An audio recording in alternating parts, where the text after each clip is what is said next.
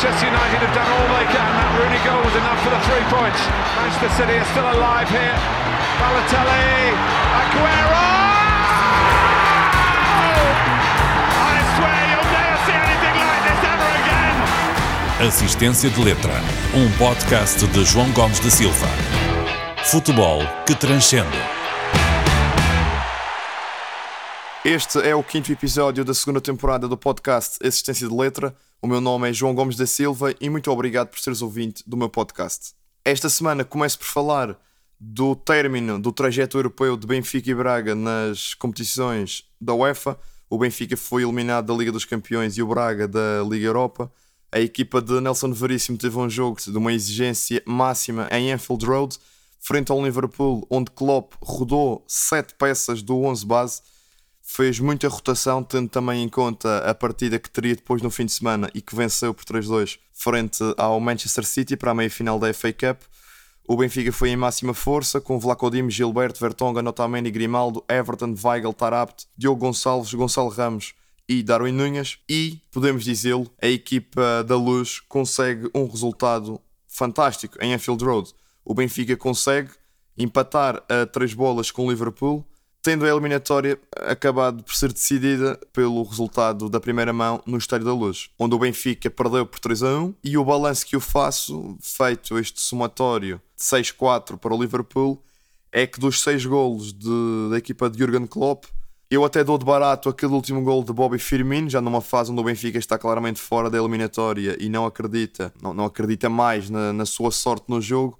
E o Firmino aparece muito bem ao segundo posto naquele livre longo muito bem batido por uh, Tsimikas. Esse é, é de resto o único golo que eu até posso considerar que não, que não resultou de um erro crasso do Benfica, porque todos os outros 5 golos de eliminatória, os dois de Konaté, duas ofertas a papel químico, dois cantos, onde o Benfica oferece completamente a posição a Ibrahima Konaté e o central francês tem toda a facilidade em fazer os dois golos, o primeiro na luz e depois também o primeiro em Anfield a oferta de Tarapt e a oferta de Otamendi na primeira mão. E depois a oferta de Vertonghen, no, que resulta no segundo gol do Liverpool em Anfield. É, portanto, um, um conjunto, um penta de 5 golos oferecidos à equipa de Jurgen Klopp. E, e, eu, muito honestamente, não esperava que o Benfica conseguisse se bater olhos nos olhos com este Liverpool. Um Benfica uh, remendado e que está longe de ser o melhor Benfica dos últimos anos frente ao Super Liverpool de Jurgen Klopp. E a verdade é que a equipa de Nelson Veríssimo consegue disputar muito bem a eliminatória. O Benfica esteve muito bem nesta segunda mão, conseguiu aproveitar em, em, em bons momentos da, do jogo a falta de entrosamento natural das sete cartas que Jurgen Klopp lançou no, no 11 porque é verdade que o Liverpool, mesmo a sua segunda linha, tem muita qualidade individual e, seja técnica, tática, mas é, é uma coisa é no, é no Football Manager Outra coisa é na vida real rodar tanta gente e estar à espera que as rotinas se mantenham. E mesmo assim no Football Manager as coisas não são bem assim. Para quem joga sabe bem a que é que eu me refiro. Mas portanto, o Benfica consegue estar por cima do jogo em determinados momentos. Tem uma reação muito positiva ao gol de Konaté, que na altura fez o 4-1 na eliminatória e deixava o Benfica a 3 golos de empatá-la. Gonçalo Ramos consegue fazer uh, o gol. O Benfica leva o jogo para uh, o segundo tempo a precisar dos dois golos que precisava no início e depois deixa o jogo fugir com o bis de Bobby Firmino. Também ele resultado dessa grande qualidade que o Liverpool tem numa segunda linha. E chamar Firmino de segunda linha eh, até é, é injusto, tendo em conta a qualidade do camisola 9 do, do Liverpool. Mas portanto, o Liverpool faz o 3 a 1 e a partir daí, claramente, o Benfica precisava de 4 golos para igualar a eliminatória e era bastante óbvio que não iria consegui-los. Contudo, Yaremchuk e Darwin fazem dois golos e logo a seguir ao terceiro gol do Benfica, ao gol de Darwin, há um lance do, do mesmo Darwin Nunes em que remata junto ao poste da baliza de Alisson e a bola fica tão perto de entrar, é uma defesa tão apertada e um remate tão bem colocado de Darwin Nunes que de repente o Benfica poderia ter ficado muito facilmente a um golo e, e aqueles últimos 10 minutos em Anfield iam ser engraçados se aquela bola de Darwin uh, entra. Mas não há muito mais a dizer, o Liverpool foi melhor na eliminatória, como é óbvio. O Benfica bateu-se muito bem, deixa uma grande dignidade na, na Liga dos Campeões, uma ótima imagem, faz um encaixe financeiro também ele bastante assinalável. e acho que a perspectiva para a próxima temporada, em termos do Benfica, seja com Nelson Veríssimo, com Roger Schmidt ou com qualquer outro, é que de facto hum, a equipa do Sport Lisboa e Benfica, se neste contexto desfavorável consegue dar esta prestação e estar olhos nos olhos no Liverpool, na minha ótica, o Benfica só é eliminado pelos erros individuais clamorosos e pelas ofertas que deu ao Liverpool em 5 dos seus 6 golos. Estou curioso para ver um Benfica organizado e com muito maior coesão, com uma equipa menos remendada, com todo o respeito que merecem, mas sem Gilbertos, sem Diogo Gonçalves e sem jogadores deste calibre. Quero ver o que é que este Benfica é capaz na próxima temporada, em termos de Liga dos Campeões. Posto isto, Braga na Liga Europa foi também eliminado num jogo de arbitragem muito duvidosa. A equipa do Sporting Clube de Braga perde no Ibrox por 3 a 1, mas com recurso a prolongamento. James Tavernier bisa no encontro, primeiro gol muito cedo, o Braga entra a perder, mas ao cair do pano, David Carmo, na sequência de um pontapé de canto, consegue reduzir para 2 a 1, que somando ao 1-0 da primeira mão, leva o jogo a prolongamento com 2-2 e depois, no prolongamento, o Braga a jogar com 10 e depois disso a jogar com 9, dificultou muito a sua vida e era muito complicado pedir mais este Braga de Carvalhal. Não fui nada feliz no jogo, também não fui nada feliz com a arbitragem de François Letechier o árbitro francês que expulsa Tormena de uma maneira absolutamente inacreditável aos 42 minutos e naturalmente que isso condicionou todo o restante jogo do Sporting Clube de Braga. Em relação ao que resta jogar de Liga dos Campeões e de Liga Europa, o enquadramento das meias finais ditou um City Real Madrid e um Liverpool Villarreal, portanto dois confrontos entre, de um lado, uma equipa inglesa e do outro, uma equipa espanhola. O Villarreal que chega aqui depois de eliminar o Bayern, não é nada que não tivesse avisado, a equipa de Unai Emery a dar provas da, da sua qualidade e do valor que tem este treinador em patamares e em palcos europeus. Na Liga Europa, de onde o Rangers então avançou, teremos uh, dois confrontos entre, de um lado, equipas alemãs e do outro, equipas britânicas, não necessariamente inglesas, uma vez que temos um West Ham Frankfurt e um RB Leipzig Rangers muito curioso para perceber qual será o desfecho desta Liga Europa. Palpita-me que vamos ter aqui uma final britânica. Aliás, é muito possível que tenhamos finais britânicas em, em ambas as provas. Na Liga dos Campeões, eu estou muito inclinado para um, um City Liverpool, acho que têm de ser consideradas as equipas favoritas, sem nunca uh, tirar valor a Real e a, e a Vila Real. Mas parece-me, e é, a minha perspectiva é que teremos um City Liverpool na final.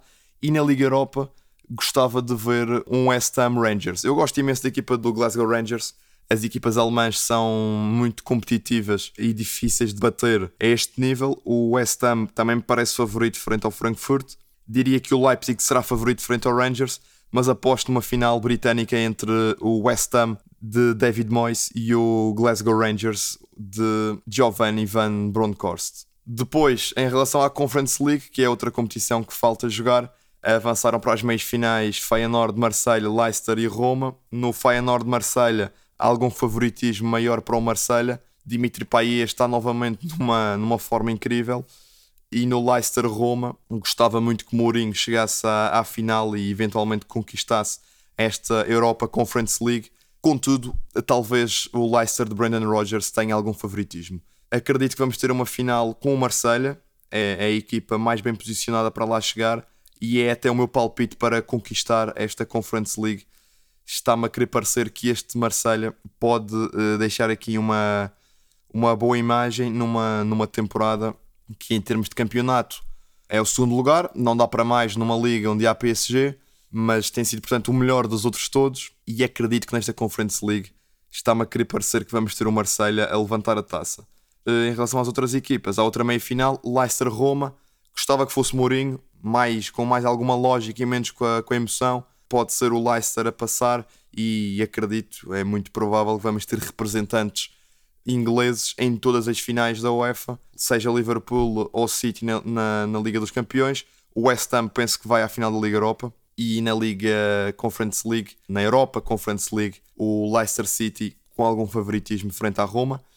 É uma questão de acompanharmos como, como correrão estas meias finais e depois, mais perto destas datas, perspectivar com mais algum promenor e não apenas com os nomes das equipas e com traços muito gerais, que é, que é o que eu tenho tempo de fazer aqui agora, aqueles que serão os confrontos destas meias finais europeias. competições europeias está fechado.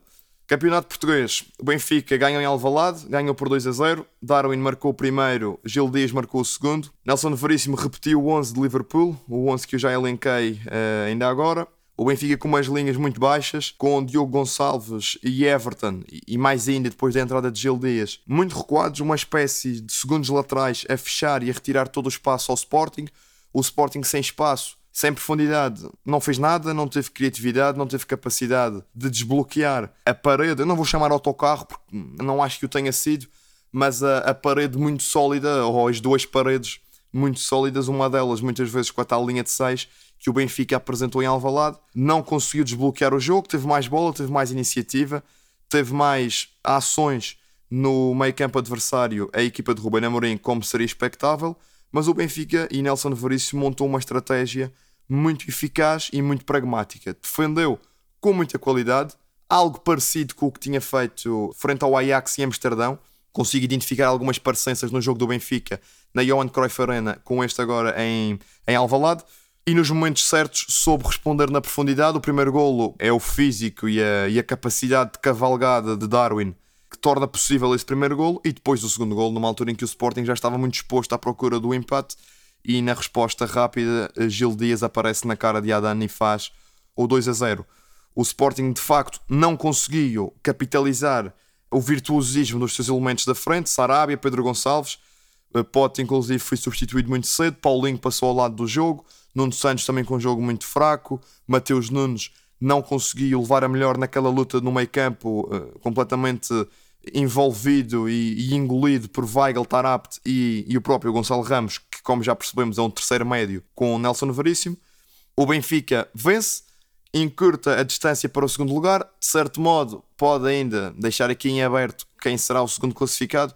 Acho honestamente que a classificação não muda, nem no quarto classificado que será o Braga, nem no terceiro que será o Benfica, nem no segundo que será o Sporting e também em função do desfecho deste derby não mudará no primeiro, já o disse a semana passada, o Futebol Clube do Porto será campeão nacional, ainda para mais com esta ajuda do Benfica que deixa os Dragões com 9 pontos de vantagem para o Sporting quando faltam disputar 12. Porto, que goleou o Portimonense por 7-0, foi um, uma bela partida de futebol pautada por um grande equilíbrio e também por um grande espírito de, de desportivismo e de apelo à verdade desportiva por parte de Paulo Sérgio Naturalmente que eu não estou com isto a dizer que foi encomendado, acredito honestamente que não o tenha sido, apesar da relação que Portimonense e Porto têm nos últimos anos, mas isso são contas de outro rosário.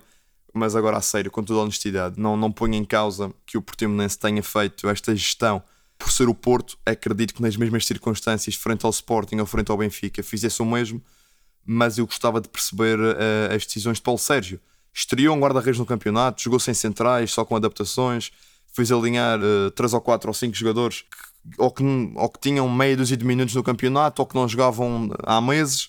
E como é óbvio, o Porto teve toda a facilidade e aproveitou o, as circunstâncias e, goleou o Portimonense por 7-0. Não consigo entender esta gestão de Paulo Sérgio. O Portimonense não está assim tão apertado na classificação, tem uma boa margem para quem está em lugares de descida, só está a jogar de semana a semana. Custa a perceber, teve dois guarda-redes no banco, um deles é o habitual titular, Samuel Portugal. E quer dizer, até o guarda-redes roda para meter aquele guarda-redes iraniano que só tinha jogado para a taça até o momento. Resumo: o Porto goleou, ganhou bem, Taremi fez um hat-trick, Ivanilson bisou. Sérgio Conceição meteu o modo de gestão muito cedo, aos 60 e poucos minutos já tinha feito as 5 alterações para dar tempo a elementos menos utilizados, ao mesmo tempo que poupava muitos dos titulares para o confronto da taça, e já vou falar disso. O Portimonense abdicou destes 3 pontos, foi a opção de Paulo Sérgio. Volto a dizer, e com toda a seriedade, não acredito que tenha sido nenhuma mala ou nenhum saco de dinheiro que o Porto tenha disponibilizado ao Portimonense para fazer esta gestão, e se calhar é por isso que eu até compreendo menos ainda o porquê desta opção do técnico Algarvio em ter feito uma, uma rotação tão grande com, como era óbvio, resultados desastrosos previsíveis. O Portimonense praticamente não existiu no jogo, não teve qualquer ação no, no último terço do, do Futebol Clube do Porto e o Porto, desde muito cedo, garantiu a, a vitória no encontro. Fica para reflexão de quem viu isto que mecanismos ou que, ou que estratégias poderão ser criadas para evitarmos que no futuro seja frente ao Porto, seja frente ao Benfica, seja frente ao Sporting, seja frente a qualquer equipa candidata ao título, que nesta fase do campeonato se desvirtua a competição e seja permitido que uma equipa do Portimonense, que tinha algumas ausências, é verdade, algumas, mas não tantas quanto as alterações que houve no 11, seria bom encontrar esse, esse mecanismo, essa estratégia que defendesse um bocadinho a verdade desportiva, mas também, como nós sabemos, e isto mais uma vez não é direcionado só ao Porto, é, é geral, como nós sabemos, Pedro Proença também pouco se importa com a verdade desportiva ou com o facto do nosso campeonato e a Liga Portugal ser mais ou menos desvirtuada. Já tínhamos visto isso com o Bessado Benfica, já eh, voltámos a ver isso agora com este Portimonense Porto. Tem sido alguns episódios nos últimos anos, alguns a envolver Paulo Sérgio, alguns a envolver também Petit, que foi jogador do Benfica, para não dizerem que eu sou tendencioso, a descansar eh, a equipe inteira. Aconteceu com o Famalicão há, há dois anos, na antecâmara da meia-final da taça com o Benfica. João Pedro Sousa, na altura, também rodou 10 jogadores frente ao Guimarães, perdeu 7-0 ou 8-0, ou lá o que foi. Portanto, acho que temos que pensar, como disse o Zé Castro, central lendário da académica, que infelizmente desceu ao terceiro escalão neste fim de semana. Como disse Zé Castro neste fim de semana, temos de pensar seriamente naquilo que queremos para o nosso futebol. Somos muito ignorantes muitas vezes na forma como olhamos para, para o futebol português e há de facto uma reflexão de fundo a fazer para que não se repitam estes episódios lamentáveis, deprimentes, onde o futebol só sai prejudicado e até do ponto de vista do negócio é um tiro nos pés, como este Porto Portimonense, como já tinha sido este ano o Bessado Benfica, como já disse, e tantos outros episódios que este nosso campeonato português tem-nos demonstrado nos últimos anos e tem sido pródigo nestas surpresas menos agradáveis. Um último assunto relacionado com a Liga Portuguesa foi o Marítimo Boa Vista. O Marítimo voltou às vitórias depois eh, de muito tempo. A última vitória do Marítimo tinha sido há meses, tinha sido a 28 de dezembro, frente ao Vizela. A última vitória em casa. Regresso do Marítimo às vitórias nos Barreiros, com a exibição de luxo de Joel Tagueiro, hat-trick do ponta de lança camaronês, camisola 95 do Marítimo. Eu tive mais uma vez o gosto de comentar o jogo para a TCF Madeira no estádio dos Barreiros. O Marítimo foi melhor, foi muito mais eficaz, aproveitou aquilo que construiu. O Boa Vista com algum desnorte defensivo, mas a equipa de Vasco Seabra conseguiu de facto transformar o jogo num jogo fácil, que não o era. Mantenho o que disse até no início da transmissão da partida uh, no sábado. O Boa Vista tem a melhor equipa do que o Marítimo. É, de ponto de vista individual, isso parece-me bastante evidente e não é preciso estar aqui a enumerar os jogadores. Individualmente, este Boa Vista tem melhores soluções que o Marítimo, ponto final. Mas o Marítimo consegue inverter esse maior ascendente, otimiza também o fator casa, com um caldeirão muito bem composto, cerca de 7, 8 mil pessoas uh, nas bancadas a apoiar os verde-rubros. O Marítimo torna o jogo fácil, aproveita o que constrói. Exibição muito boa de Bruno Chadas, a partir do momento em que ele entra em jogo, no, naquela reta final da primeira parte, o Marítimo cresce claramente com a maneira também como Chadas procura o corredor central, espaço que estava a ser ocupado por Edgar Costa, que foi mais um jogo completamente a zeros. Deu para os adeptos cantar aí o, o cântico do seu capitão e pouco mais. Mas Chadas muito importante na forma como ajuda o Marítimo a construir o 1-0 e o 2-0, principalmente o 2-0 é, um, é um belo cruzamento para o cabeceamento de Joel à entrada da, da área, aliás, uh, dentro da pequena área, assim é que é o 2-0. O 1-0 resulta de uma ação de um livre muito bem trabalhado, cruzamento, e depois de meio aos trambolhões, primeiro Zainadine com o ressalto em Joel e depois uh, Mateus Costa a inaugurar o marcador. Na segunda parte, o Marítimo também entrou muito bem. O Boa Vista não conseguiu imprimir uh, um ritmo diferente. Petit deu 10 minutos de vantagem ao, ao seu adversário ao não mexer logo ao intervalo.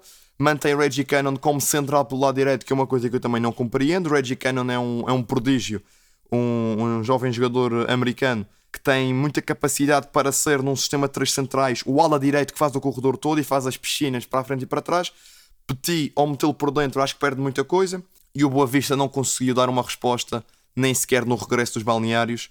É por isso que eu digo que Petit deu 10 minutos de vantagem ao seu adversário, porque só mexe aos 55, 56 minutos e permite ao Marítimo estender a vantagem de penalti aos 63. A equipa não tinha tempo, naturalmente, de reagir. Algo que talvez teria se tivesse mexido logo ao intervalo a equipa achadrezada. Joel faz de penalti o 3-0 e depois, numa bela jogada de Cláudio Wink, parecia uma jogada uh, digna de Maradona pela forma como Cláudio Wink tira 3, 4 adversários da frente com um túnel à mistura e de repente está na área do Marítimo solta a bola para Joel Tagueu, que tem muita classe na forma como contorna o adversário e o guarda-redes, e depois, com toda a tranquilidade, empurra a bola para o fundo das redes, faz o 4-0. Depois disso, o Boa Vista ainda teve uma expulsão, uma entrada completamente assassina de Tiago Moraes sobre Ivan Rossi, num jogo com muitos cartões. Arbitragem de Gustavo Correia, mas o Marítimo teve esse mérito e foi um justo vencedor. Regressa às vitórias, já está completamente tranquilo nas contas da manutenção. Próxima partida do Marítimo será uma deslocação até o terreno do Santa Clara, nos Açores, e depois recebe o Benfica novamente no Estádio dos Barreiros. É um marítimo diferente, sem dúvida alguma, apesar desta fase negativa que teve até agora, nestas últimas semanas, com derrotas em casa e em má sequência, mas é um marítimo verdadeiramente diferente daquele marítimo que esteve muito aflito nos últimos anos, com a corda ao pescoço, praticamente até à última jornada. Para terminar o episódio de hoje, apenas uma nota para a Taça de Portugal. Na quarta-feira teremos o Mafra Tondela, o Tondela em vantagem por 3 a 0.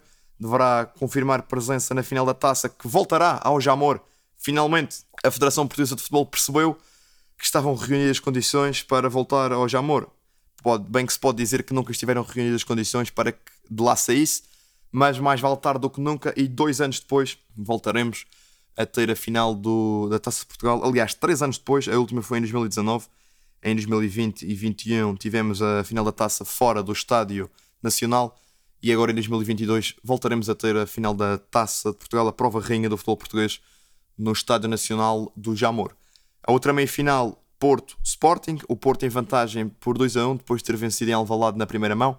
É naturalmente favorito. O Sporting terá de jogar aqui todas as suas cartas para impedir que o Porto chegue à final e que muito provavelmente vença e seja não só campeão nacional, como também celebre a dobradinha, porque frente ao Tondela, sem querer desrespeitar o Mafra, mas com 3-0, Tondela é claro favorito a passar. A equipa da Primeira Liga é prima divisionária ao contrário do Mafra parece-me que vamos ter uma final uh, Tondela-Porto. Tondela bastante evidente que lá chegará. O Porto é favorito claramente por jogar em casa agora a segunda mão, mas o Sporting terá de dar o seu melhor para retirar essa vantagem teórica aos azuis e brancos e, idealmente, na ótica dos, dos Leões, tentar conquistar a Taça de Portugal e impedir uma cada vez mais provável dobradinha do Futebol Clube do Porto. E para esta semana foi isto. Falei da Liga dos Campeões, da Liga Europa, também um bocadinho da Conference League, das prestações do Benfica e de Braga, do Campeonato Português, do Derby, do Porto, cada vez mais campeão. De um caso menos uh, feliz para o futebol português, que foi aquele 7-0 no Porto Portimonense. Também da minha experiência no Marítimo Boa Vista ao serviço da TSF Madeira e agora esta perspectiva da Taça de Portugal. Fica aqui feito o resumo para os mais preguiçosos que não queiram ouvir o episódio todo. Hoje são só estes 30 segundos e tem aqui um bom resumo daquilo que foi o episódio. Este foi o quinto episódio da segunda temporada do podcast Assistência de Letra. O meu nome é João Gomes da Silva. Volto a agradecer a preferência pelo meu podcast. Cumprimentos e até ao próximo episódio. Manchester United have done all they can. That Rooney goal was enough for the three points. Manchester City are still alive here. Balotelli, Aguero!